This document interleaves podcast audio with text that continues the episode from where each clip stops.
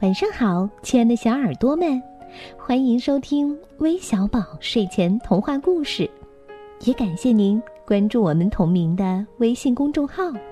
我是珊珊姐姐。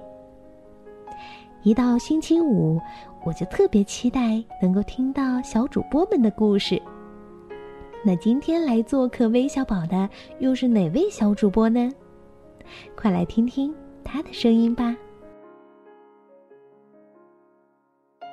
大家好，我是罗明瑞，今年七岁了，我又来微笑宝给大家讲故事啦。今天给大家带来的故事名字叫做《蝴蝶结》。妈妈回来了，她给珍珍带回了礼物。哦，好漂亮的红鞋！可珍珍马上发现，这是一双系带子的鞋。珍珍现在不喜欢这双鞋了，因为她还不会系鞋带。试试吧，妈妈说。可珍珍觉得太难了。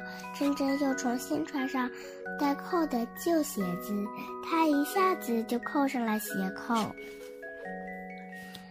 新鞋子必须藏起来，这样妈妈就找不到了。珍珍想出来一个好主意，赶快把鞋子藏到阳台上去，那里放着许多鞋盒，里面装着她小时候的玩具。珍珍赶紧把鞋。新鞋盒和其他盒子放到一起，但别的盒子上都系了一个蝴蝶结，怎么办呢？珍珍找来一根红丝带，学着在鞋盒上系蝴蝶结。不一会儿，一个漂亮的蝴蝶结就系好了。现在所有的盒子看起来都一模一样了，妈妈再也找不到这双鞋了。珍珍。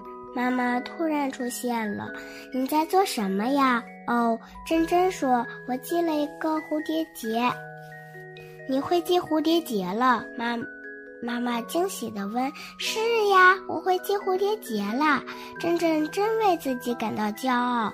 那你一定会系鞋带了？妈妈说。珍珍马上穿上了新鞋子，她试着在鞋子上系蝴蝶结，成功了。第二天，珍珍在幼儿园开心极了，因为她穿上了新鞋子，鞋带是她自己系的。我的故事讲完了，谢谢大家。